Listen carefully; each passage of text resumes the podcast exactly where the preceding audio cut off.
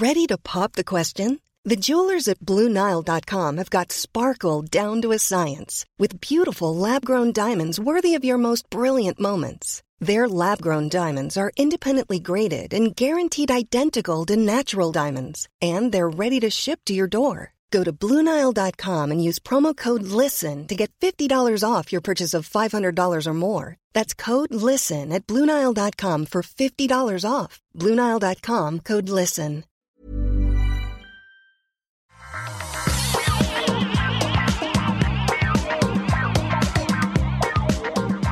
Bonjour à tous et bienvenue sur le Rendez-vous Tech, l'émission où on vous résume toute l'actu tech, internet et gadgets. On a un gros programme aujourd'hui avec euh, la WWDC d'Apple. Il y a beaucoup de news, des importantes, des moins importantes, des révolutionnaires, en tout cas, euh, qui vont changer beaucoup de choses pour Apple. Et puis, on a aussi des news sur euh, Microsoft et Mixer, Nintendo, l'Internet par satellite, des robots, euh, plein, plein de choses super intéressantes. Et je suis très heureux parce qu'aujourd'hui, enfin, on va pas parler de politique ou de sujets compliqués ou de sujets difficiles. On va uniquement parler de notre guerre de cloches, non, notre guerre de clochers, de chapelle, un truc religieux entre Android et iOS, mais juste avec euh, un esprit bon enfant comme toujours. Je suis Patrick Béja et je suis vraiment, vraiment heureux de vous retrouver pour cet épisode euh, super gadget. Ça faisait longtemps et ça me manque. Donc j'espère que vous allez passer un bon moment avec nous, une heure environ. Je dis nous parce que je ne suis pas seul. Je suis accompagné de Gaël, Gaël Girardot qui se joint à nous. Comment ça va Gaël? Salut Patrick, bah écoute, super contente aussi d'être là, euh, ravie, et puis j'ai l'impression que c'est Noël avant Noël, on va parler plein de gadgets, donc écoute, euh, très enthousiaste. Je suis euh, curieux de savoir quel regard tu vas porter sur euh, toutes ces nouveautés de chez Apple, parce que la WWDC, c'est la Worldwide Developer Conference qui est euh, évidemment consacré aux développeurs, donc les mises à jour des systèmes d'exploitation qui vont arriver à l'automne prochain, et c'est des choses qui sont peut-être très excitantes pour les gros geeks comme moi. Je suis pas sûr de l'effet que ça a sur des utilisateurs normaux, sur des gens qui sont pas surexcités euh, comme toi, mais on va le découvrir. Moi, il y a des choses qui m'ont fait euh, sauter de joie. On verra si sur toi ça a le même genre d'effet, quoi. Je vais faire l'utilisateur lambda, c'est bien moi. tu, vas pouvoir tout tester, voir les réactions en live. super, super. Euh, avant de se lancer, évidemment, on va quand même remercier les auditeurs qui soutiennent l'émission, et notamment Christophe L, Olivier Bouvet, Julie Momoko, Laurent JRS, Tony, David Fontaine, Daniel Streng, Justin Martin et Enfalon. Merci à vous tous. Patreon.com slash rdvtech si vous appréciez l'émission. C'est comme ça que vous pouvez soutenir. Et moi, j'apprécie votre soutien, évidemment, puisque c'est grâce à vous que l'émission existe pour tout le monde. Alors, WWDC, euh, le rendez-vous annuel d'Apple où ils annoncent toutes leurs nouveautés software. On a généralement un ou deux rendez-vous à l'automne où ils annoncent les nouveaux iPhones, qui est un gros gros rendez-vous bien sûr, mais là c'est euh, le moment où on découvre ce qu'ils nous préparent pour les systèmes d'exploitation et donc qui va influencer tous leurs téléphones, et en tout cas ceux qui pourront être mis à jour. D'ailleurs, sur ce point, on n'a pas de, précision super précise, mais je dis téléphone, c'est presque un, euh, défaut de langage, parce que si les téléphones sont les appareils les plus importants chez Apple désormais, bien sûr, la WWDC couvre iOS, donc pour les téléphones, iPadOS pour les tablettes, euh, WatchOS pour les montres, mais aussi évidemment macOS pour les ordinateurs portables, et on va voir qu'il y a eu des annonces un petit peu matérielles là-dessus, euh, les AirPods, la vie privée, plein d'autres choses comme ça, même l'Apple TV. Et euh, je te propose qu'on se lance immédiatement, Gaël, parce qu'il y a de la matière, donc allons-y. Première chose. Allez, jetons-nous dans le grand bain. ouais. première chose, la forme était vraiment sympa. Évidemment, dans les circonstances actuelles, ils n'ont pas pu faire euh, ce qu'ils faisaient d'habitude, c'est-à-dire une présentation sur scène avec un public. Et donc, ils ont diffusé une vidéo préenregistrée qui était vraiment, vraiment cool. Le rythme était bon, il y avait plein d'annonces, et puis surtout, euh, c'était un truc dynamique, euh, marrant quand même, un petit peu euh, dad jokes cheesy, euh, un petit peu malaisant parfois, comme on les aime avec les blagues de Craig Federighi, mais avec un rythme super soutenu. Je vous, je encouragerai même à aller regarder la vidéo par vous-même, elle est disponible sur YouTube. Euh, la première heure, en tout cas, c'était vraiment sympa à regarder. Et je suspecte que ça va être un modèle pour les diffusions de ce type, de la même manière que les euh, conférences qu'a initié, Steve Jobs sur scène euh, comme spectacle public sont devenus un modèle pour toutes les sociétés de l'industrie. Je pense que ce modèle va être euh, copié et suivi pour toutes les sociétés qui vont faire des diffusions euh, pas en direct, parce qu'elles risquent de se multiplier à l'avenir. Ça fait penser un petit peu à la manière dont euh, Nintendo a standardisé les Nintendo Direct, donc une présentation directe à leurs fans, plutôt que de passer par les, les, les, les médias. Et eh ben là, je pense qu'il va y avoir de la même manière une adoption de ce type de format pré-filmé avec des transitions sympas, etc., etc., des petites blagues. Bref, ça m'a vraiment séduit. Et ça m'a en partie surtout, séduit. Surtout qu'ils ont dû faire ça euh, de façon très rapide, ils ont dû se réadapter très rapidement. Donc tu peux imaginer que même la prochaine fois, ce sera encore plus travaillé et plus, encore, encore meilleur. C'est vrai que là, ils ont eu peut-être deux, trois mois pour se préparer depuis qu'on savait que les événements publics allaient être difficiles à tenir. Et la qualité de production est à des années-lumière de ce qu'on a vu par ailleurs. Euh, vraiment, c'est pas juste une personne devant un écran. Il y a différents, différents lieux, des transitions, des animations, etc. Et la qualité de production est digne d'Apple. Mais tu as raison, ils ont dû faire ça en deux, trois mois. On peut imaginer que s'ils doivent le refaire, alors on n'est pas encore sûr, mais s'ils doivent le refaire de cette manière, ça sera encore plus, euh, encore mieux fini, quoi.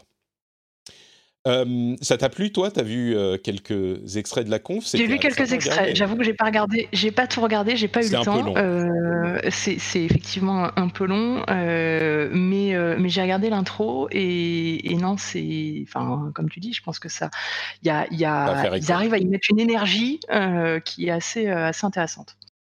Euh, c'était effectivement deux heures hier dans la soirée. Donc là, on vous livre nos impressions dès euh, le lendemain matin. Et donc, rentrons dans le cœur du sujet. Le plus gros morceau euh, au niveau logiciel, iOS 14, avec pas mal de modifications de l'interface. et je dirais, pour résumer, que en particulier sur iOS, le thème, c'est un peu les fonctionnalités qui existaient déjà chez Android à la sauce Apple. Et je suis sûr qu'il y a beaucoup d'auditeurs qui vont entendre parler de ces fonctionnalités et qui vont dire bah, on a ça sur Android depuis longtemps. Et évidemment, ils ont raison. C'est vrai qu'à ce stade, ça fait une dizaine d'années que les OS Android et iOS sont en développement, donc euh, on commence à avoir une convergence de fonctionnalités. Mais comme toujours, quand l'un copie l'autre, ils le font à leur sauce. Et là, la copie euh, sur iOS est vraiment faite à la sauce Apple. On a une bonne, une bonne euh, sauce qui est badigeonnée sur toutes ces fonctionnalités.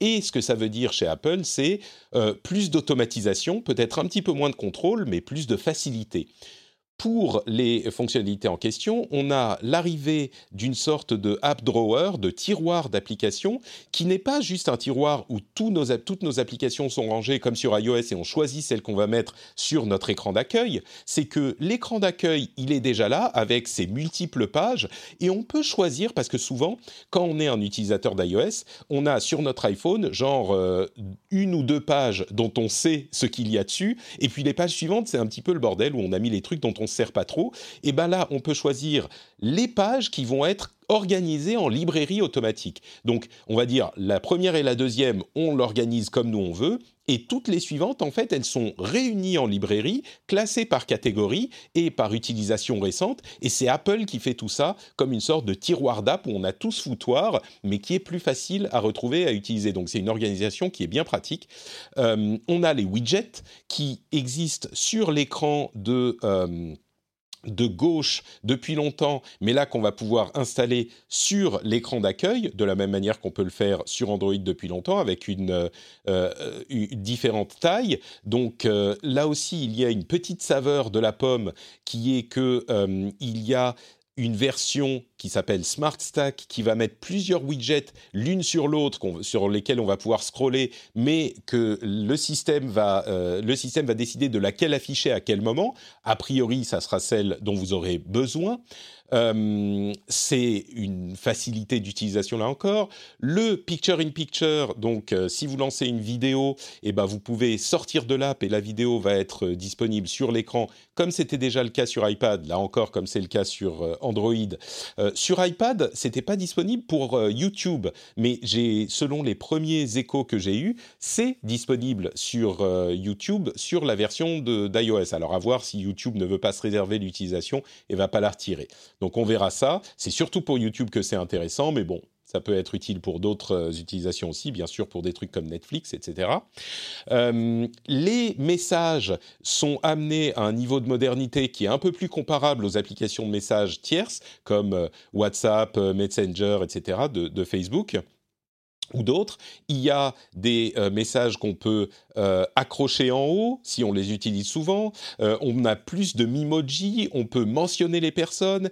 Il y a des threads pour les réponses, on peut donner un, nom et une photo à un groupe, etc. Toutes ces utilisations, parce que beaucoup de gens utilisent les iMessage comme leur euh, système de communication par défaut. D'ailleurs, ce qui peut poser des problèmes si on n'a pas un iPhone, on peut se sentir exclu du groupe. Je suis sûr que tu, peux, tu as ce genre d'histoire chez les, chez les enfants enfants, euh, Gaël, euh, quand tu, quand tu parles avec eux. Euh, mais donc, c'est une mise à jour.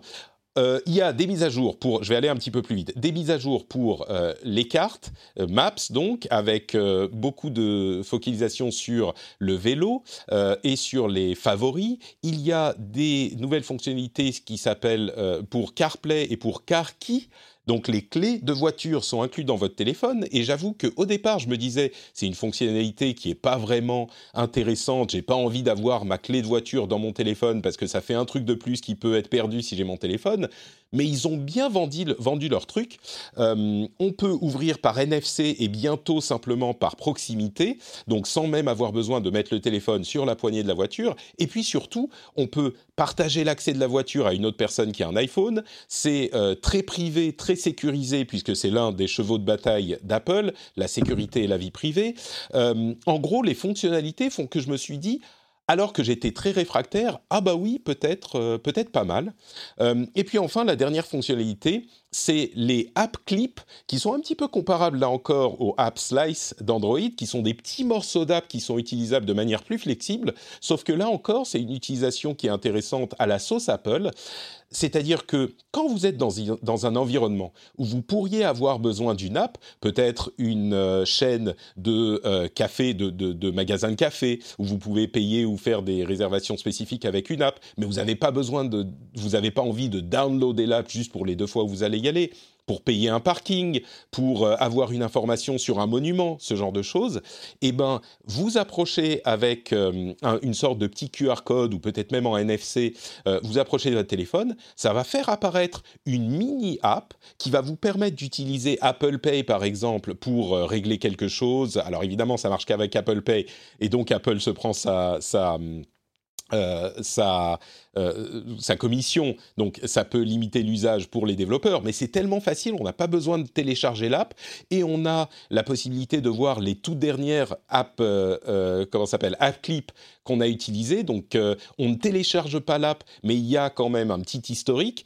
et elles disparaissent au bout d'un moment. C'est hyper pratique pour toutes ces fonctionnalités, pour tous ces cas d'usage qui vont faire qu'on n'a pas besoin de télécharger l'app. Donc entre App Library, Widget, App Clip, les mises à jour pour messages, les mises à jour pour Maps, les, le Picture in Picture, le Car Key, euh, il y a des mises à jour pour CarPlay aussi. Je trouve que c'est une mise à jour super solide d'iOS et il y a plein de trucs que j'ai hâte d'aller euh, utiliser par moi-même. Donc voilà, premier morceau iOS, les mises à jour pour iPhone. On ne sait pas sur lesquelles ça sera disponible encore, mais les mises à jour pour iPhone, il y a quand même des trucs cool, Gaël, que tu as d'utiliser sur ton tout nouvel iPhone 11, non? Exactement, mais j'ai tellement hâte sur tout ce qui est euh, pour la voiture. Alors ça paraît bizarre, mais en fait le fait de se dire que t'as plus besoin. Mais attends, chercher... tu connais les sacs de filles et chercher les clés de la voiture dans un sac de filles? Alors que ton téléphone, tu l'as toujours avec toi, tu l'as toujours à la main, c'est merveilleux. Euh, non, plus sérieusement, effectivement, j'ai le sentiment qu'il y, y, a, plein de plein de belles choses quand tu vois la, tête des écrans. Ils ont l'air, euh, ça a l'air, la page d'accueil a l'air, a très, très sympa. et surtout, en fait, bah, j'ai l'impression qu'on va être encore de plus en plus dépendant de notre téléphone, en fait. c'est exactement le but d'Apple, ouais, c'est sûr. Hein donc écoute, en plus il y, a maman qui range ta chambre euh, quand t'as pas rangé tes, apps, donc euh, c'est parfait. t'auras même, même plus besoin de ranger. Mais c'est euh, exactement ça, Apple, en fait, c'est euh, le papa et la maman, qui, qui, rangent les trucs. Euh, je, attends, je, je, suis offensé par ce que tu dis, parce que c'est plutôt moi qui range les jouets du petit plutôt que ma femme. Donc les papas aussi y rangent. Pardon, tu as raison, la nouvelle génération de papa, du coup. Donc papa et maman s'occupent de toi et c'est Apple. Ouais, non, mais c'est ça, c'est vraiment ça. Et c'est le point fort et le point faible d'Apple, parce qu'il y a des gens qui trouvent ça insupportable, qui veulent tout ranger comme euh, ils le souhaitent exactement euh, au pixel près. Et il y a des gens qui euh, sont peut-être un petit peu plus bordéliques, qui sont bien contents de déléguer ça à Apple. je suis curieux du coup pour le car key. Alors évidemment, ça ne sera pas sur votre voiture existante. Il faudra que ça soit implémenté par les constructeurs. Donc c'est pas pour tout de suite et pas pour tous les modèles. mais je suis, je suis surpris que tu me dises que effectivement pas, tu serais prête à livrer à Apple la gestion de ton accès à ta voiture, quoi. Bah oui, parce que à partir du moment où après c'est une question de confiance, c'est de dire ok c'est sécurisé, pas sécurisé, euh, voilà donc euh, de toute façon euh, tu pars du principe que c'est sécurisé. et si ça l'est, je trouve qu'en termes d'usage, c'est génial. Tu poses ta voiture quelque part, quelqu'un d'autre peut la récupérer. Imagine pour les locations de voitures, pour les partages de voitures, c'est extraordinaire. Tu peux vraiment te dire que finalement, tu n'as plus besoin d'avoir deux voitures dans une famille. Tu peux en avoir une, il y en a un qui l'a déposée, l'autre la récupère. Tu n'as pas besoin d'avoir plein de, plein de clés différentes. non, je trouve ça. Moi, j'ai, j'ai, oui, c'est vrai que plein de clés différentes, ça peut être pratique de pas en avoir. J'ai tendance à me dire, oui, mais du coup, si on perd le téléphone, qu'est-ce qu'on fait? Mais en même temps, si on perd les clés de la voiture, qu'est-ce qu'on fait? Euh, Pareil, alors qu'en plus, tu peux racheter un téléphone, as ton... tu prends un ordinateur, à mon avis, tu dois pouvoir euh, remettre ton. J'en sais rien, il y a peut-être moyen avec Oui, oui, c'est ça. Si tu peux restaurer ton. ton... Je crois que c'est. À mon avis, ouais. Si tu restaures ton compte sur un autre téléphone, à mon avis, tu récupères ta, ta voiture. C'est ça, ouais, Encore mieux quand tu perds tes clés. Donc quand tu quand tu perds ton téléphone, enfin quand tu perds ton téléphone, euh, tu n'as, si tu dois aller quelque part urgemment, eh ben il te suffit de racheter un téléphone pour ouvrir ta voiture. C'est super simple. Ben bon, un iPhone, franchement, ça fait un peu cher quoi. C'est vrai. Sachant qu'on a évidemment le choix de, les constructeurs auront le choix de vous donner la clé aussi. Hein. C'est pas non plus, euh, euh, c'est pas fromage ou dessert. Vous pouvez avoir les deux, j'en suis sûr. Euh, au niveau effectivement euh, widget, c'est plutôt cool. Euh, l'organisation des widgets, c'est vraiment euh, pas mal foutu et ça, ça va énormément changer l'utilisation des, téléphones. On va enfin, enfin avoir ces aspects pratiques qu'ont les utilisateurs d'Android depuis longtemps. Donc bon, on va laisser iOS de côté. Il y aurait énormément de choses à dire encore, mais dans l'ensemble, moi, je suis très content de cette mise à jour. Passons à iPadOS. Évidemment, iPadOS bénéficie de toutes les fonctionnalités de euh, iOS. Ils ont aussi des fonctionnalités qui se retrouvent aussi sur iOS. Ils ont un petit peu partagé les fonctionnalités entre les deux en fonction de où c'était le plus intéressant. Euh, d'une part, une recherche universelle qui ressemble à Spotlight pour Max, pour ceux qui connaissent. Euh, Siri, dont l'UI devient un petit peu plus petite et moins envahissante. C'est le cas aussi pour les appels. On a pour les appels simplement une petite alerte qui descend du haut de l'écran. Ça, c'est très bienvenu et il était temps, je dirais. Euh, on a également plus spécifiquement au, à l'iPad, une fonctionnalité euh, qui permet d'utiliser le pencil beaucoup, beaucoup plus. C'est-à-dire que d'une part, on peut écrire absolument partout. Là où il y a un champ de texte, on n'a pas besoin de sortir le clavier virtuel ou le vrai clavier. On peut écrire dans n'importe quel champ de texte avec le pencil. Vous me direz, ça serait peut-être euh, un truc qui aurait dû exister depuis longtemps, mais on a aussi euh, la sélection de mots écrits par le pencil, de mots ou de phrases, et la copie, le, copier-coller de mots et de phrases écrits au pencil. On peut mettre des espaces beaucoup plus facilement en euh, écrivant avec le pencil, etc., etc. Donc en gros, on peut utiliser un iPad avec le pencil sans euh, en ayant beaucoup moins besoin de se reposer également sur le clavier. Jusqu'à maintenant, on était souvent en train de jongler entre les deux si on voulait utiliser le pencil. Euh, et là, on pourra beaucoup plus se reposer sur le euh, stylet, donc pour parler en français, et ça change un petit peu l'utilisation de l'iPad pour ceux qui utilisent cet accessoire. Euh, moi, j'ai pensé à Jérôme Kainborg, notre ami, qui, je crois, était en train de faire des crises d'apoplexie devant le live quand, quand il a vu ça. Il l'utilise beaucoup avec le pencil. Mais, euh, Et moi, du coup, je n'utilisais pas du tout le pencil, justement, parce que ça fonctionnait très mal. C'est vrai Sur ton iPad, tu choisissais de ne pas l'utiliser? Au final, j'en trouvais pas l'usage. Donc, euh, écoute, euh, hâte d'essayer, voir si, si ça revient ou pas. Ça veut dire que tu serais prête à utiliser ta tablette uniquement avec un pencil si tu peux l'utiliser sans avoir recours au clavier, quoi? Oui, et avoir le clavier quand c'est vraiment nécessaire. Mmh. Bah voilà, donc euh, c'est marrant parce que l'iPad, euh, même s'il devient plus versatile et peut être utilisé un petit peu plus grâce au clavier comme un ordinateur euh, classique, il a aussi sa branche utilisation au, stylet qui est plus valide elle aussi. Donc c'est un appareil qui est vraiment multiforme, on va dire. Euh, AirPods, vous pensiez peut-être pas qu'il y aurait une mise à jour sur les AirPods dans cette conférence, et non seulement il y a une mise à jour, mais en plus elle est plutôt enthousiasmante. D'une part, on a le, le, le switch, le passage à d'autres appareils automatiques si pardon, si on écoute l'audio, si on écoute quelque chose sur un appareil et qu'on commence à écouter sur un autre, les AirPods vont passer de l'un à l'autre tout seul. Bon, alors euh, ça veut dire que euh, il faut faire attention à ce que quelqu'un d'autre n'aille pas utiliser l'iPad pendant qu'on est en train d'utiliser le, le, téléphone si on est sur le même compte, parce que du coup on va entendre, on va espionner ce qu'ils sont en train d'écouter. Peut-être que ça peut être pratique pour espionner ce que font les enfants. Moi je dis ça comme ça. Euh, et surtout, moche. ouais, je suis un petit peu, je me sens un petit peu un petit peu sale quand même en le disant.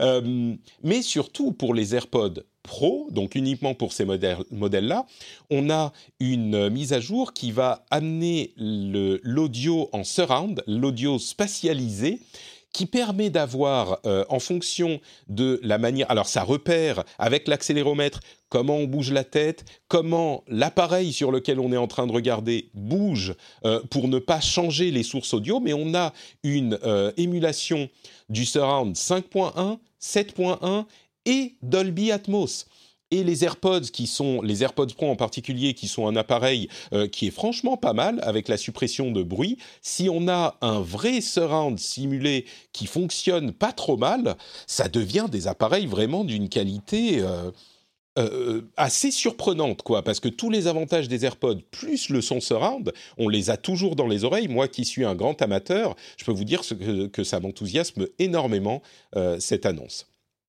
Donc voilà pour les AirPods, c'est un peu plus modeste comme, euh, comme mise à jour, mais quand même. Ça, ça, ça a son utilité. Tu as des AirPods, toi? Alors pas du tout, je vais rentrer dans, le domaine de l'intime. Je crois que j'ai des oreilles qui ne tiennent pas les AirPods. Ah, mais c'est pour ça qu'il faut les AirPods. Ça tient pas dans mes oreilles. C'est pour du coup, j'ai, ouais, je suis obligée d'avoir des, des, écouteurs bien spécifiques. J'ai trouvé qu'une seule marque qui, qui, qui, convient à mes oreilles. Je sais pas. Je crois que j'ai les oreilles de Monsieur Spock, truc. Tu, non, mais tu as les oreilles, tu as des, oreilles, des oreilles mal formées selon Apple, euh, qui ne correspondent pas aux bonnes formes d'oreilles euh, qu'approuve Apple. Donc c'est pas grave, il faut juste que tu mettes quelques dizaines d'euros de plus pour acheter les AirPods Pro qui, oh, eux, ont des petits embouts en silicone qui rentrent dans toutes les oreilles. Et donc, tu pourras apprécier le plaisir des AirPods J'ai des oreilles VIP, c'est ça qui va le plus cher. c'est ça, exactement.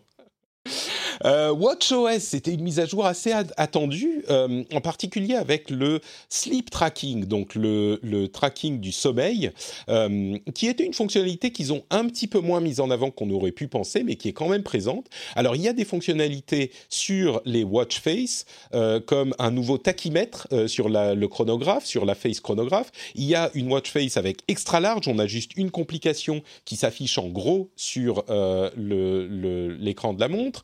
On peut partager les watch face, les concevoir soi-même et les partager. Alors les partager sur un App Store, entre amis, en les envoyant par message, sur les réseaux sociaux, etc.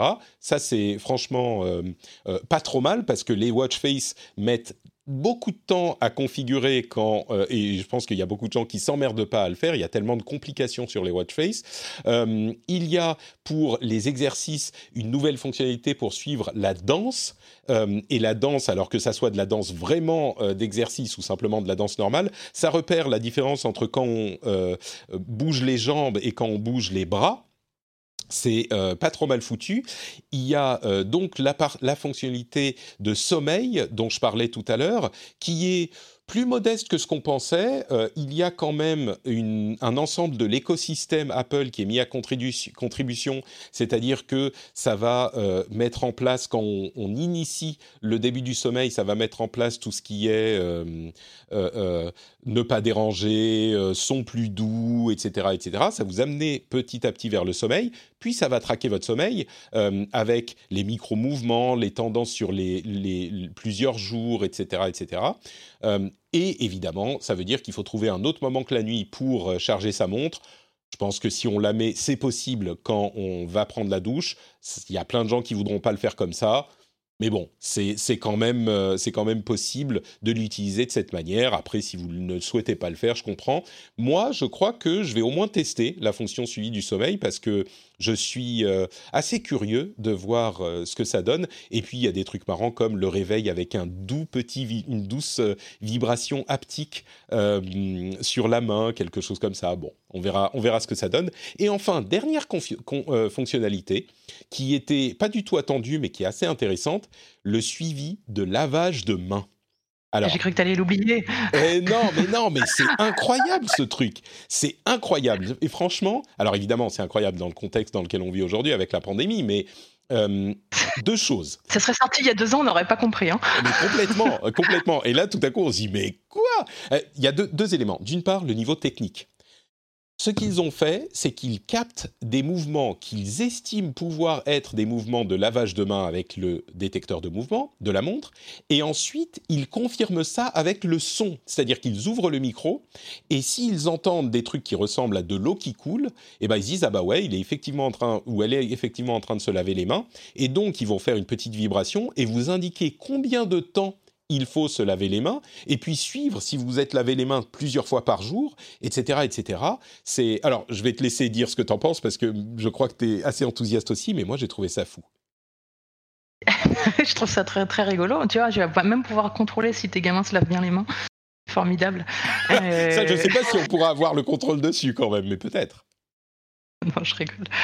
Euh, non, non, moi je suis très fan. Bah, j'ai une watch aussi et je, mon le seul gros gros défaut de la watch, c'est évidemment la, batterie. Euh, donc du coup, je t'avoue que je suis, ouais, je me pose la question pour le suivi de sommeil, est-ce que je vais le tester ou pas, parce que euh, mm. parce que c'est vraiment le moment où, tu la recharges. Donc quand est-ce que tu la recharges sinon?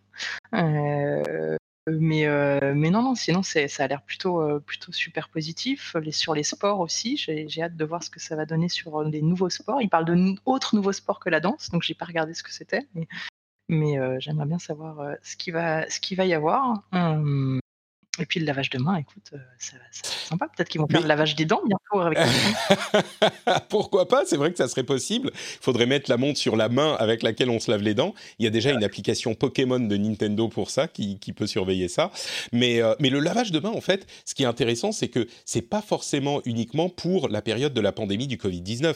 On sait que dans la période de, des grippes, euh, c'est hyper important de se laver les mains et ça peut vraiment réduire la diffusion, la, la, la les épidémies de grippe de la même manière. Si on, observe les mêmes précautions que pour le Covid-19, eh ben on pourrait ne plus avoir nos grippes euh, régulièrement tous les ans, euh, parce qu'il suffit de euh, se laver les mains, de pas forcément serrer les mains à tout le monde, de pas forcément faire la bise, mais laver les mains, c'est hyper important. Donc ça pourrait avoir des belles conséquences sur la santé publique, quoi. Je sais pas, moi je trouve ça, c'était un petit peu mind blown, quoi. Ça a fait comme ça dans ma tête. Bon, ensuite. Non, du coup, tu te demandes s'ils le faisaient, ils étaient en train de le tester depuis longtemps, du coup, en fait. C'est ça qui est. Ou alors, est-ce qu'ils l'ont conçu en, deux mois, juste pour ça ouais. Je sais pas.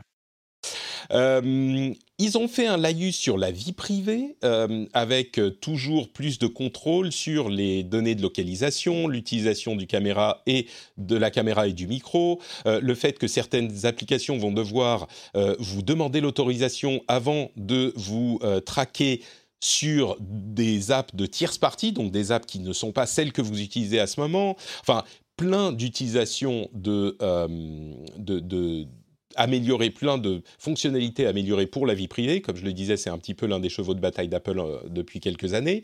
Euh, il y a aussi de la vie privée dans euh, l'App Store avec une sorte de tableau de, de compte-rendu de la vie privée de l'application que vous voulez télécharger, qui est très simple avec les données auxquelles vous pouvez vous référer. Donc ça, c'est un truc qui est magnifique. Je trouve que c'est le genre de truc que les gouvernements auraient dû implémenter, mais c'est pas mal que Apple pousse le truc et je suis sûr que les les autres vont suivre et que Google va suivre aussi.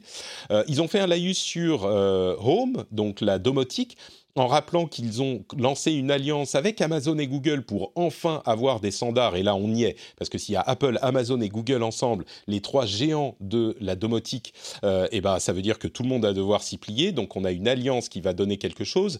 Plus de fonctionnalités, par exemple, pour adapter la lumière de vos ampoules connectées la lumière du jour qui va changer pendant la journée, ça c'est assez sympa. Euh, des options avec la caméra, euh, les caméras et la reconnaissance faciale sur vos caméras connectées à votre maison, la possibilité de les projeter sur votre Apple TV, etc., etc. Donc ce genre de choses qui en intéressent certains. Et là, je crois que c'est Cédric Bonnet, notre ami, euh, qui lui a fait une crise d'apoplexie pour toutes ces nouveautés de Home et de HomeKit. Apple TV, bon, il y a des fonctionnalités de fitness sur Apple TV, que, sur lesquels je vais passer parce que ça me concerne moins, et un trailer pour Foundation, le roman de Isaac Asimov, la série de romans de Isaac Asimov euh, de science-fiction totalement fondateur, sans mauvais jeu de mots, de la science-fiction moderne. Euh, c'est l'auteur qui a écrit Les robots, qui a fait les trois lois de la robotique, pour ceux qui ne savent pas. Euh, et Fondation, Apple a les droits, ils vont faire une série sur cette saga de science-fiction dont je suis... j'ai hyper, hyper hâte, mais bon, c'est plus. Ah ouais, j'ai vu la bande-annonce hier soir, justement. Elle est euh, assez incroyable. Ouais, c'est tellement mythique, Fondation. C'est, je sais pas, c'est ma jeunesse, quoi. Ma jeunesse, c'était d'un côté Donjons et Dragons et de l'autre Isaac Asimov. Et, et ça, c'est autant, euh, on va dire, pour rester dans la littérature, il y a pour l'heroic fantasy euh, Tolkien, Tolkien, qui est le père de toute l'heroic fantasy moderne, et c'est Isaac Asimov qui est le père de toute la science-fiction moderne. Je grossis un petit peu le trait, mais du coup, voir euh, Fondation en série arriver, alors je ne sais pas quand ça va arriver, mais peut-être à l'automne, euh, c'est hyper, hyper excitant. Quoi. Non, et puis, enfin, on l'avait déjà évoqué, mais moi je trouve que Apple TV, là, leurs productions sont de grande, grande qualité. Donc, euh, et puis quand tu vois la bande-annonce, ça a l'air de grande, grande qualité aussi. Donc, ça promet. Ouais, bon, il y a une série tous les trois mois, donc euh, ça fait un petit peu le, vide, mais quand il y en a une qui vient, on est, on est excité, c'est vrai. Allez, on passe au dernier morceau, c'est macOS et Apple Silicon. Alors macOS, euh, la mise à jour s'appelle Big Sur, et je ne vais pas faire très longtemps dessus parce que en gros, c'est une mise à jour de design euh, qui rapproche. là aussi, je grossis pas mal le trait, mais en gros, ça rapproche macOS de iOS au niveau du design, mais en gardant l'identité quand même de macOS. Euh, il y a certaines fonctionnalités qui s'en rapprochent aussi. Il y a un euh, comment ça s'appelle? Le centre de notification, le centre de contrôle qui ressemble plus à leur pendant iOS. Bon, c'est normal, euh, ça, ça rapproche les deux et c'est quelque chose qui était qui est pas si surprenant, mais ça reste quand même assez macOS n'y a pas énormément, enfin, il y aurait beaucoup à dire là-dessus, mais on va pas trop s'attarder parce qu'il y a une chose beaucoup plus importante à traiter, c'est Apple Silicon. C'est la transition dont on entendait parler depuis plusieurs mois déjà et peut-être même plus longtemps, la transition de tous leurs Mac à des processeurs non plus Intel, mais des processeurs Apple. Alors, à la base, c'est des processeurs de base ARM, ARM, mais Apple les travaille pour les customiser euh, très spécifiquement. D'une manière générale, les processeurs euh, qu'ils utilisent sont des processeurs qu'ils designent depuis longtemps pour leurs appareils mobiles et qui sont extrêmement performants pour des appareils mobiles. Ce que ça veut dire, c'est qu'ils sont peu consommateurs d'énergie et euh, très performants pour ce qui est de la mobilité.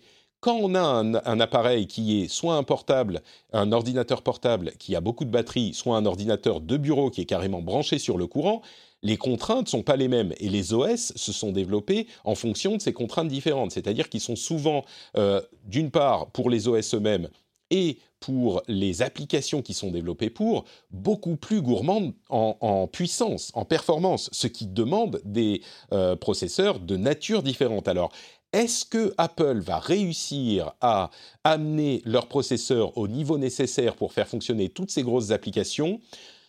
Je crois qu'on ne le saura pas avant de les voir euh, tourner directement sur les appareils. Ça va arriver très vite parce que les développeurs peuvent déjà commander des kits de développement avec des processeurs a12Z, donc même pas leur tout dernier processeur A13 et encore moins les processeurs A14 qui vont arriver euh, en, cours d'année.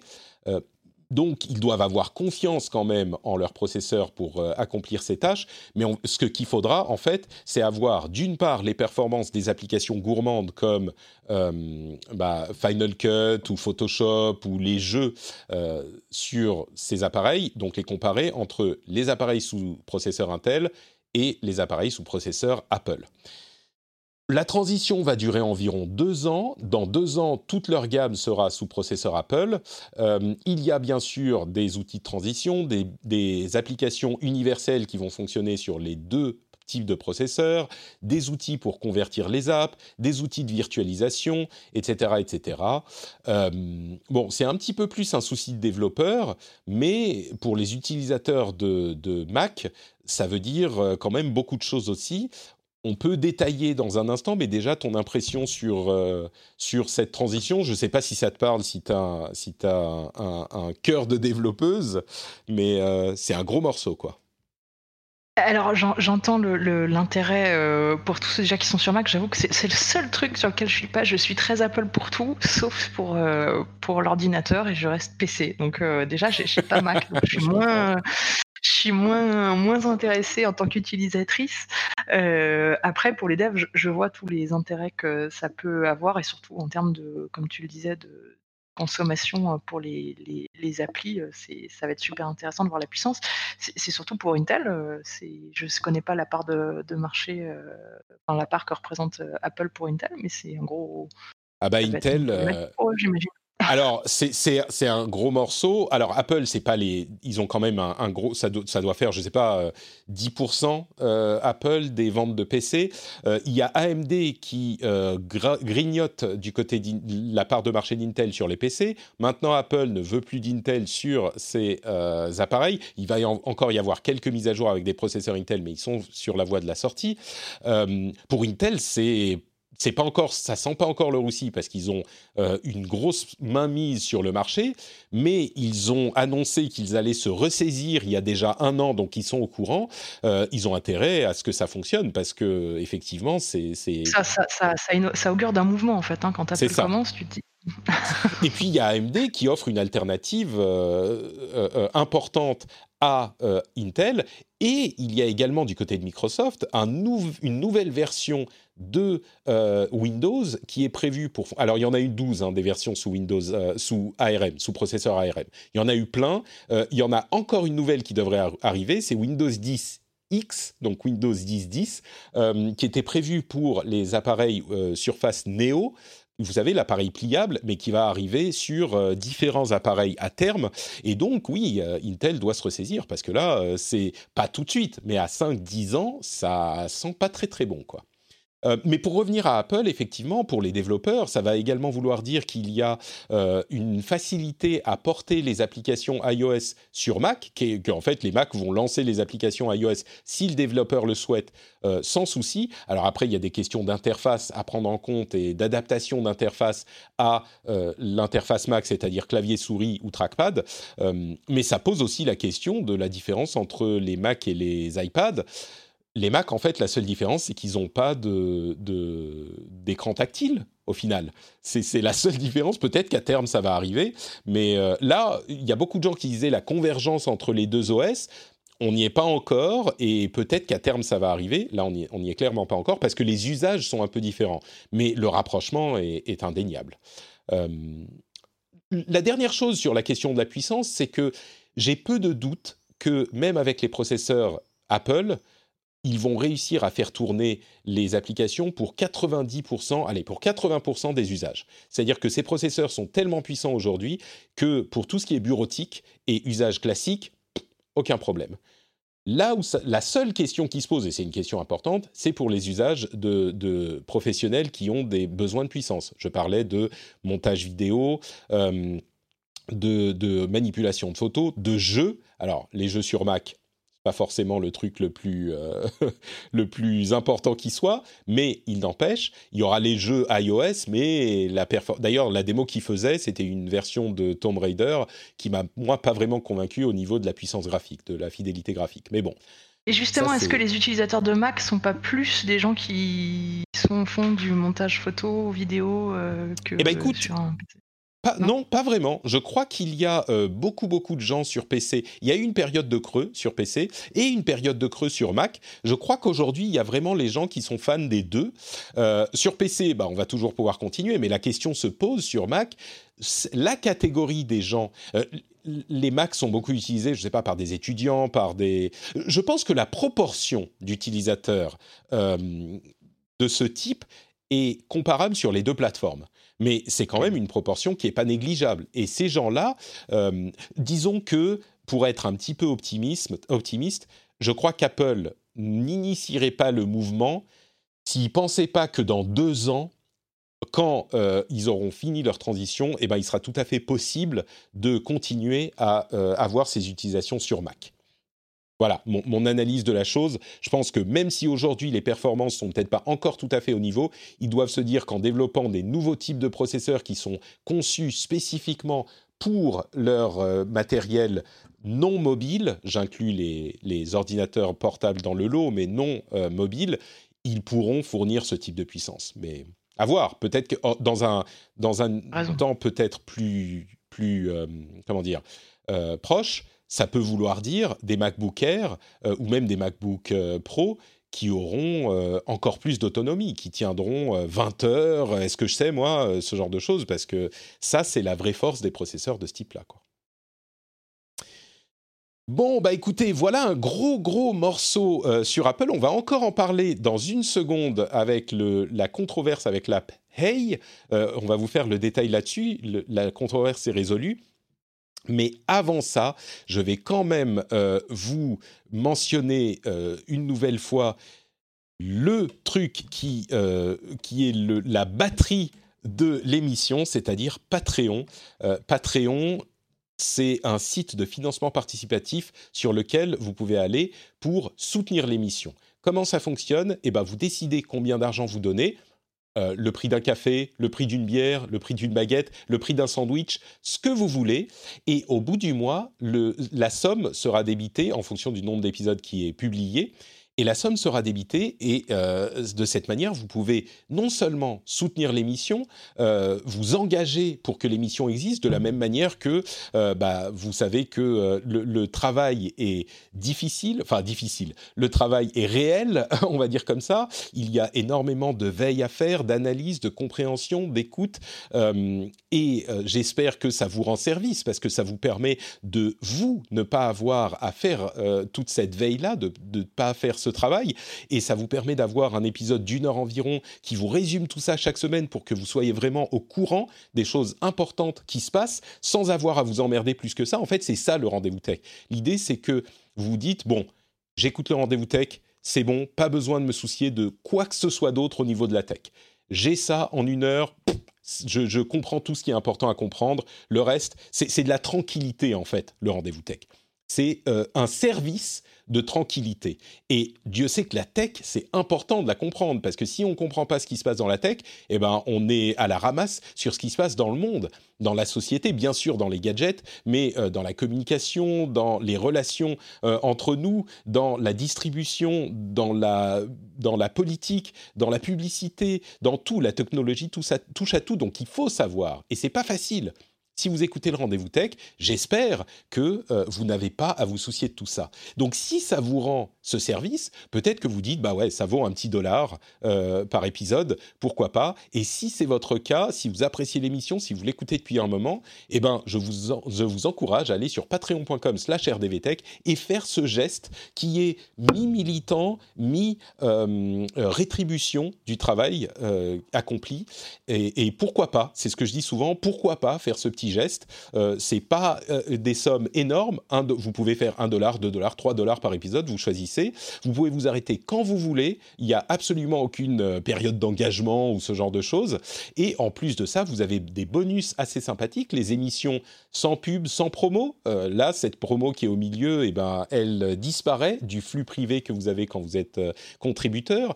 Vous avez accès, en fonction du niveau auquel vous donnez, à d'autres bonus, comme une communauté super cool, hyper bienveillante, à laquelle vous pouvez participer et plein d'autres choses. Donc le lien est dans les notes de l'émission. Quand vous rentrez chez vous, quand vous laissez les clés dans le petit bol en arrivant, ça fait cling et là vous vous dites ah Patrick Cling Patrick, cette, euh, ce moyen mnémotechnique imparable, Cling Patrick, patreon.com slash rdvtech et vous euh, mettez la somme que vous voulez. Je vous en suis infiniment reconnaissant.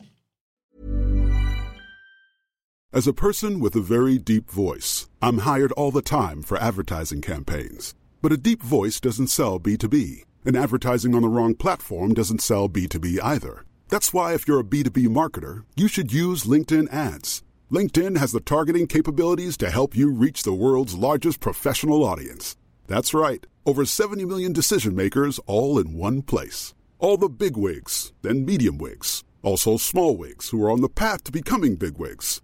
Okay, that's enough about wigs. LinkedIn ads allows you to focus on getting your B2B message to the right people. So, does that mean you should use ads on LinkedIn instead of hiring me, the man with the deepest voice in the world? Yes. Yes, it does. Get started today and see why LinkedIn is the place to be to be. We'll even give you a $100 credit on your next campaign. Go to linkedin.com slash results to claim your credit. That's linkedin.com slash results. Terms and conditions apply. Join us today during the Jeep Celebration event. Right now, get 20% below MSRP for an average of 15178 under MSRP on the purchase of a 2023 Jeep Grand Cherokee Overland 4xE or Summit 4xE. Not compatible with lease offers or with any other consumer incentive offers. 15,178 average based on 20% below average MSRP from all 2023 Grand Cherokee Overland 4xE and Summit 4xE models in dealer stock. Residency restrictions apply. Take retail delivery from dealer stock by 4 1. Jeep is a registered trademark.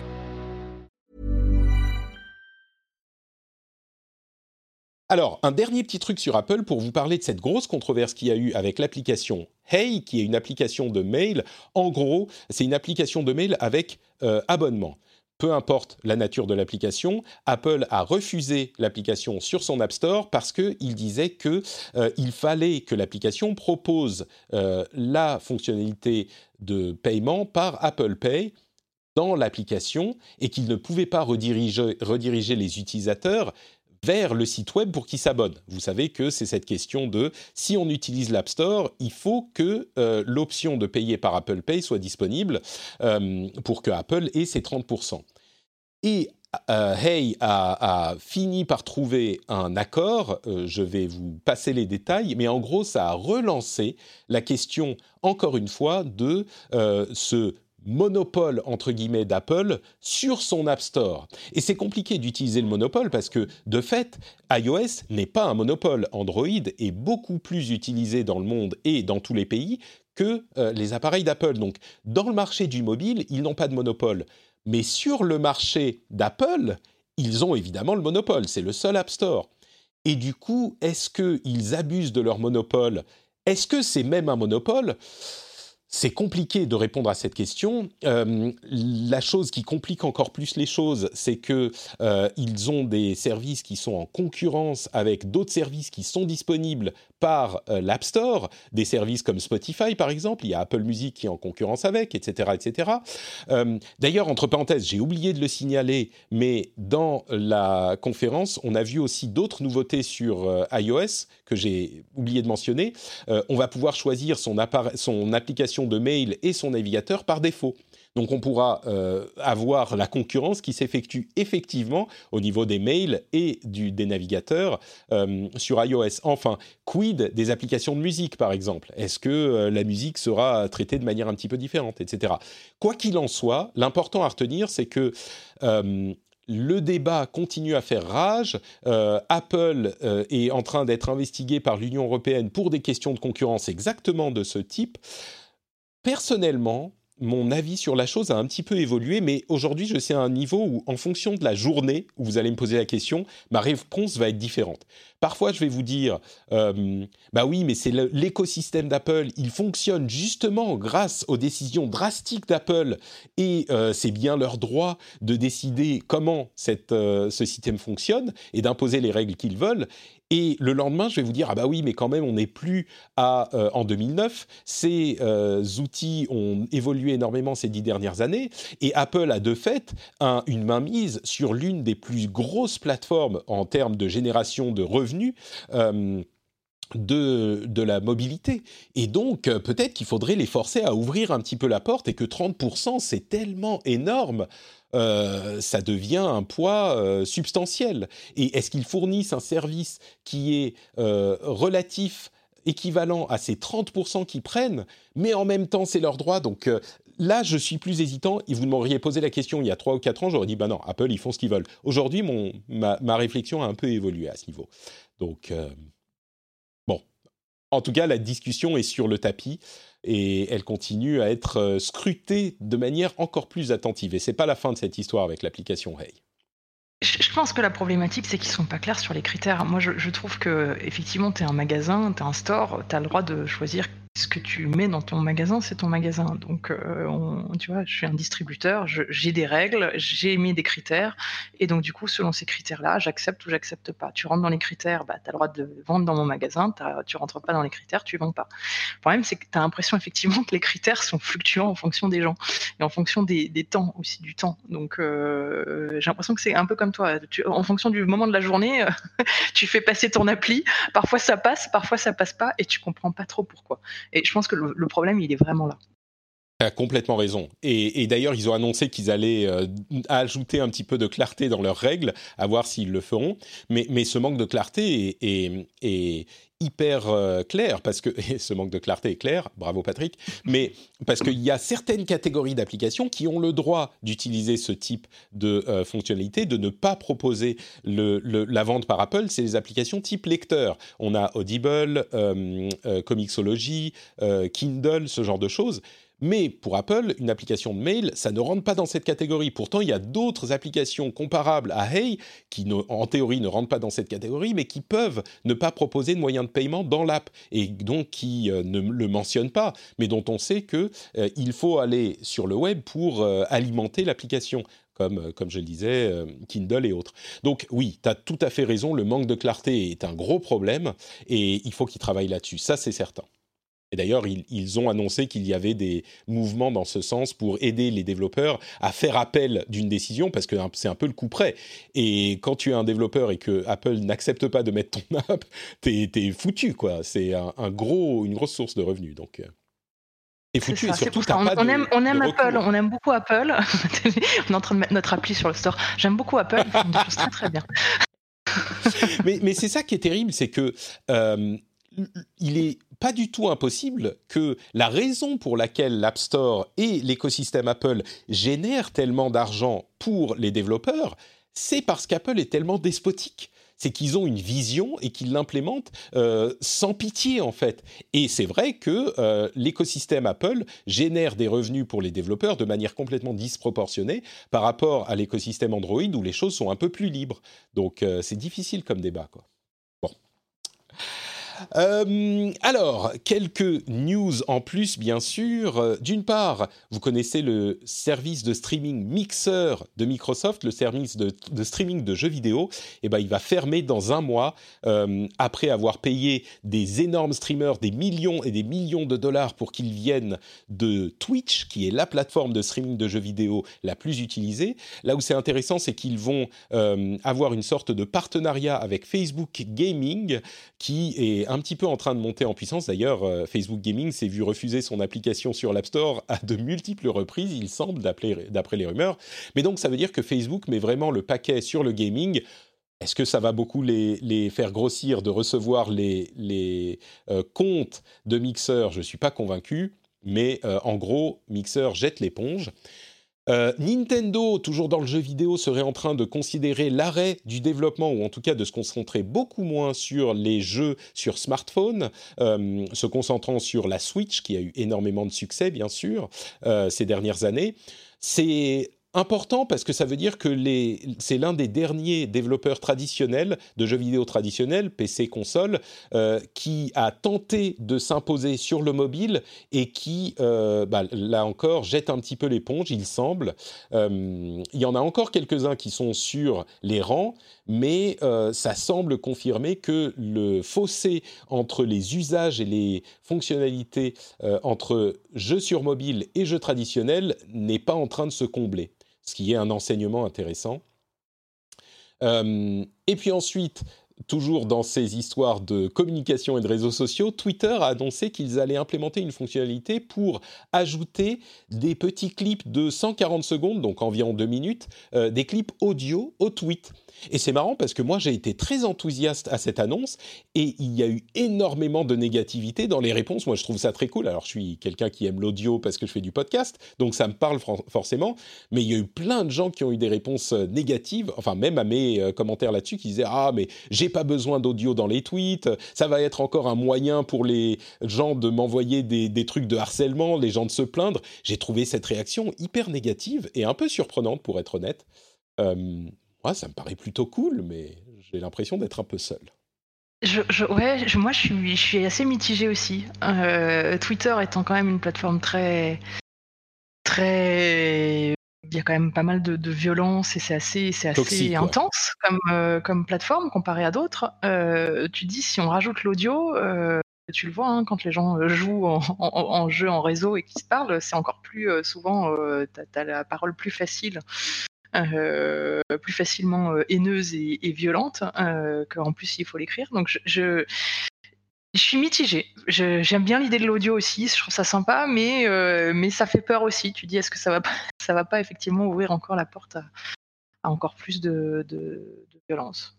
Alors écoute, moi, je vais proposer l'argument inverse. je trouve que justement, l'écrit, c'est un peu froid. On est soit face à son clavier, et, on ne s'entend pas parler. Alors qu'en audio, on doit vraiment dire les mots. On doit les externaliser. Tu vois, ça vient pas direct de ce qu'il y a dans ta tête. Tu dois les formuler.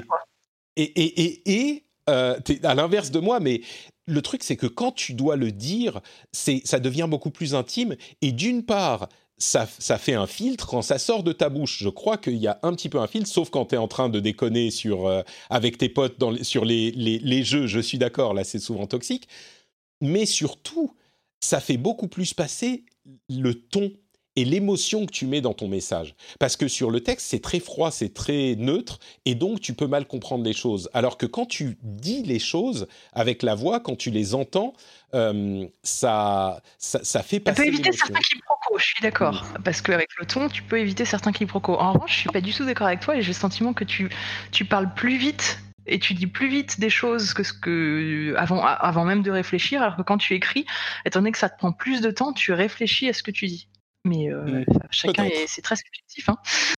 Bah écoute, on verra. Euh, une note pour dire que l'aspect euh, accessibilité a été signalé aussi et qu'ils vont prendre la chose en compte. Ils espèrent avoir à terme une fonctionnalité pour la retranscription du, de, la, du, de la voix en texte.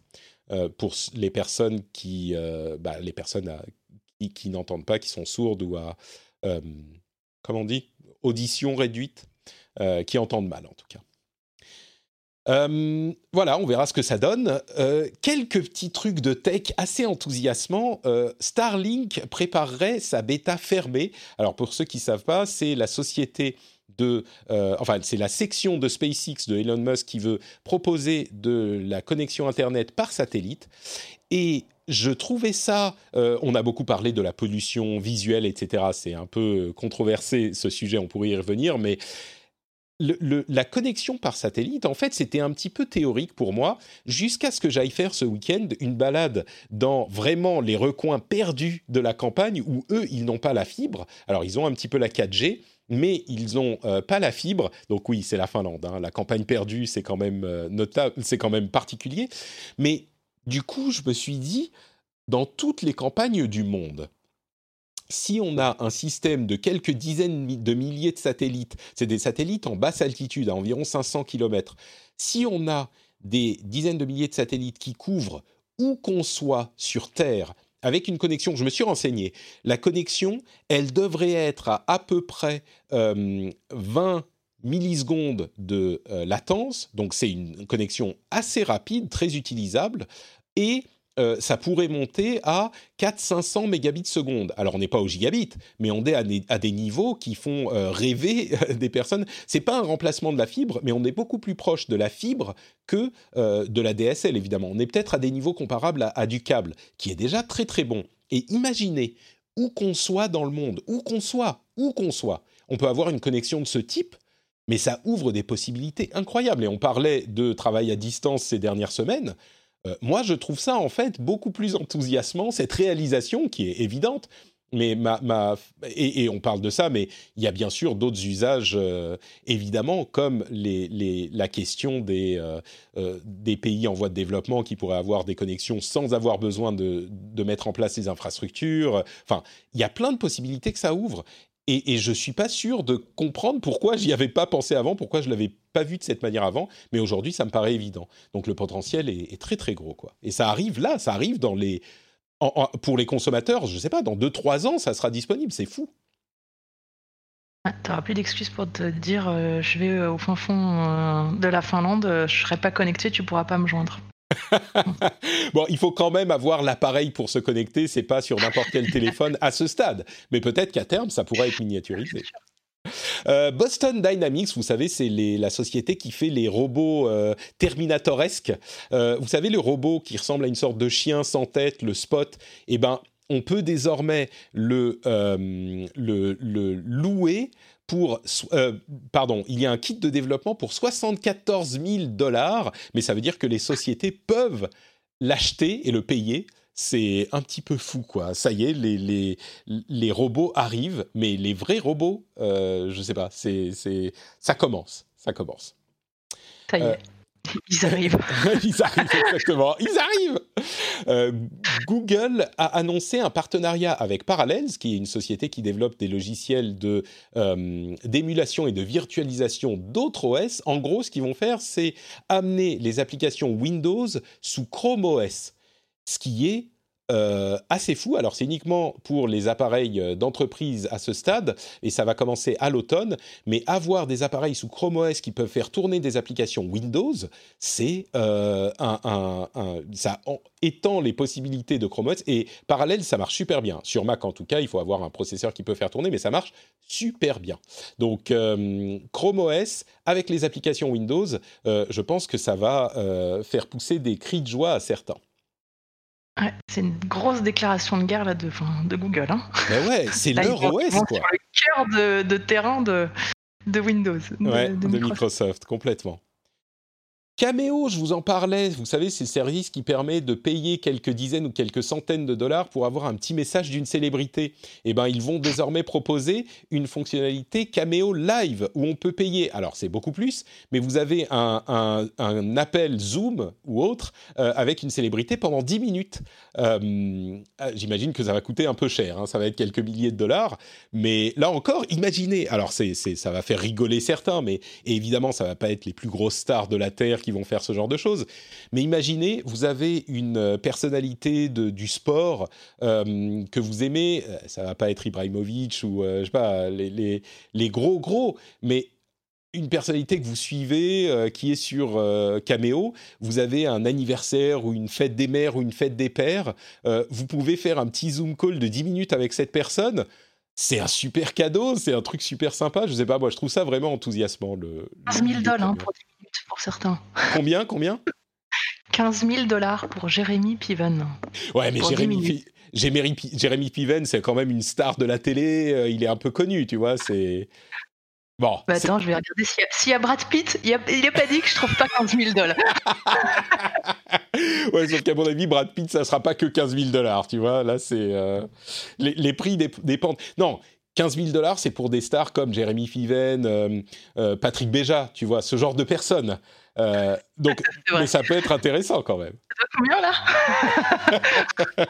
15 000 dollars, mais, mais moi, c'est 15 minutes sur Zoom. Non, tu rigoles. Patrick Béja, c'est euh, c'est gratuit dans le rendez-vous tech euh, toutes les semaines. Donc, euh, on est ensemble assis à la table en train de prendre notre café, tous ensemble. On est quelques dizaines de milliers là, donc c'est bien plus pratique que Cameo. et enfin, Uber a lancé une, une une option, un nouveau business en fait pour proposer leur services, leur software aux euh, euh, agences de transport public. C'est intéressant de voir Uber s'intéresser justement à un autre type de business et essayer de proposer leur infrastructure à euh, d'autres services. C'est une idée qui est assez intéressante avec la, la, la généralisation de ce type de, de fonctionnalités, d'utilisation de, fonctions. Euh, moi, je sais que par exemple, là encore, je parle de ma campagne, mais euh, la, mairie, l'administration locale pourrait utiliser euh, ce type de, de choses pour offrir des services aux, administrés sans avoir à mettre en place des bus traditionnels. ça pourrait être un business intéressant parce que je suis sûr qu'il y a plein d'administration qui pourraient l'utiliser. quoi. D'administration ou mmh, d'autres, hein, des sociétés. C'est super malin. Mmh. Je trouve aussi.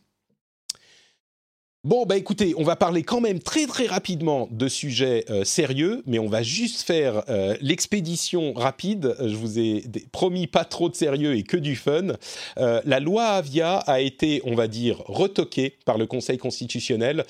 en gros, ce que disaient les gens qui étaient préoccupés par la loi Avia, c'est-à-dire l'effet de censure provoqué par la dureté des sanctions. Pour ceux qui se souviennent pas, la, la loi Avia demande aux réseaux sociaux et aux opérateurs du net de retirer les contenus manifestement illicites sous 24 heures, sans quoi ils auraient une amende qui peut atteindre quelques points de pourcentage de leurs revenus mondiaux. Et donc, certains disaient, avec euh, un argument que je comprends, que ça pousserait ces euh, opérateurs de services à euh, à, prendre des décisions qui allaient du côté de la sécurité pour pas se prendre l'amende. Et c'est ce qu'a dit le Conseil constitutionnel. En gros, la loi Avia s'effondre et elle va devoir partir directement, euh, retourner au, Parlement pour être euh, soit réécrite, soit revue, on ne sait pas, mais la loi Avia ne sera pas mise en place. Euh, toujours au niveau législatif, aux États-Unis, on parlait de la section 230 il y a quelques semaines, ou même la semaine dernière. Euh, en gros, il y a un amendement à cette loi, je parle par approximation, mais qui a été considéré par certains comme une euh, grosse menace pour les réseaux sociaux, et certains ont dit que, au contraire, ça n'avait aucune incidence sur leur fonctionnement. Euh, ce qu'elle dit, cette, euh, euh, loi, c'est que les réseaux sociaux et les opérateurs du net vont devoir appliquer leurs conditions d'utilisation également à toutes les tendances politiques. Vous vous souvenez, on en parlait il y a une ou deux semaines, euh, c'est une préoccupation du président Donald Trump notamment, suite à euh, la manipulation, pas la manipulation, mais la labellisation de ses tweets euh, sur Twitter, il y a quelques semaines de ça.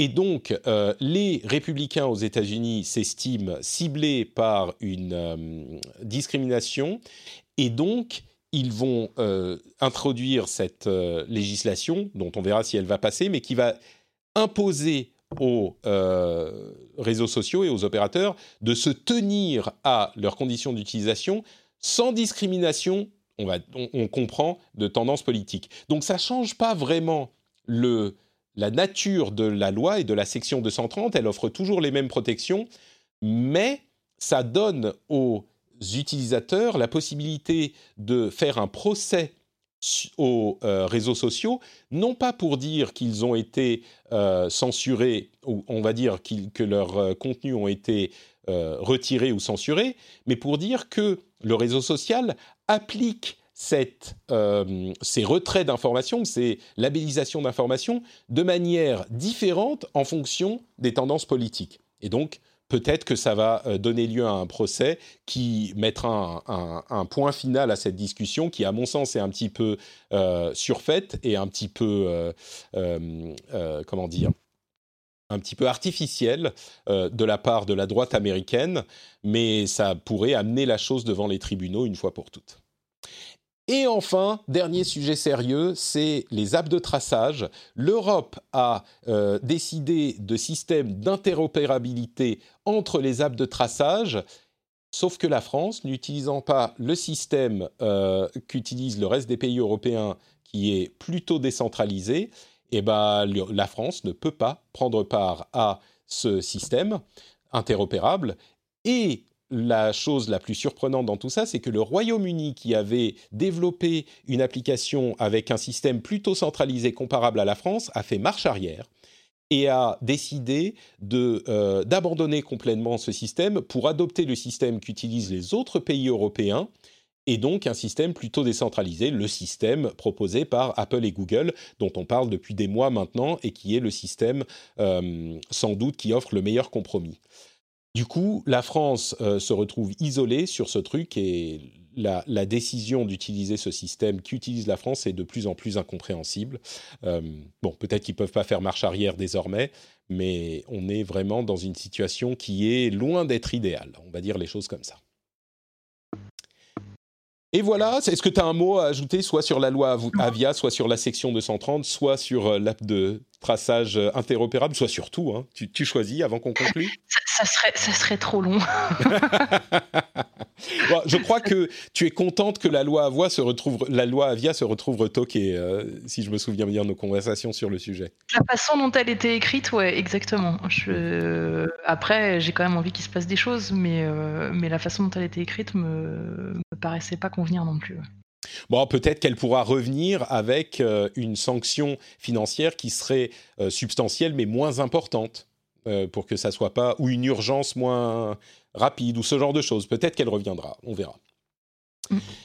Bon bah écoute, merci d'avoir participé à cet épisode avec moi, Gaël. Qu'est-ce que tu fais de beau sur Internet? Où est-ce qu'on peut te retrouver si les auditeurs en veulent un petit peu plus? Merci, c'est toujours un plaisir. Et bah écoute, moi je suis sur les réseaux. Euh, on peut me trouver sur Twitter gmgirardo ou euh, euh, sur les réseaux Facebook, Instagram, plutôt au travers de Coud, donc at Coud underscore fr. Coud c'est C-O-O-D. voilà, avec qui on, on, fait tout ce qui est éducation au numérique. Donc ça, ça va dans le même sens. Supercoude.fr, merci beaucoup. Pour ma part, c'est Note Patrick sur Twitter, Facebook et Instagram. Vous pouvez également aller commenter sur FrenchSpin.fr si on a dit des choses intelligentes ou intéressantes euh, dans l'émission. Et bien sûr, vous pouvez soutenir sur patreon.com/slash rdvtech N'oubliez pas, euh, si vous appréciez le service que vous rend le rendez-vous tech, eh ben, ça serait hyper apprécié justement que vous contribuiez pour aider l'émission à continuer à être disponible pour tout le monde gratuitement. Euh, si c'est un service que vous estimez avoir de la valeur, ben, j'apprécierais que vous euh, donniez un petit peu de cette valeur en retour. En retour, patreon.com/rdvtech. Les notes, le lien est dans les notes de l'émission. Et on se retrouve alors normalement avec un épisode un petit peu spécial la semaine prochaine, euh, un épisode sur un sujet bien spécifique. J'espère que ça vous, ça vous intéressera. On verra si on a de, la, de l'actualité ou pas à ce moment. Il est possible qu'on garde ça pour la semaine suivante, mais je vous dirai ça la semaine prochaine. Et dans tous les cas, on revient euh, tout début du mois suivant avec un épisode euh, avec les amis Jérôme, Cédric et Corben. J'espère qu'ils seront disponibles. Je vous dis à très très vite. Ciao à tous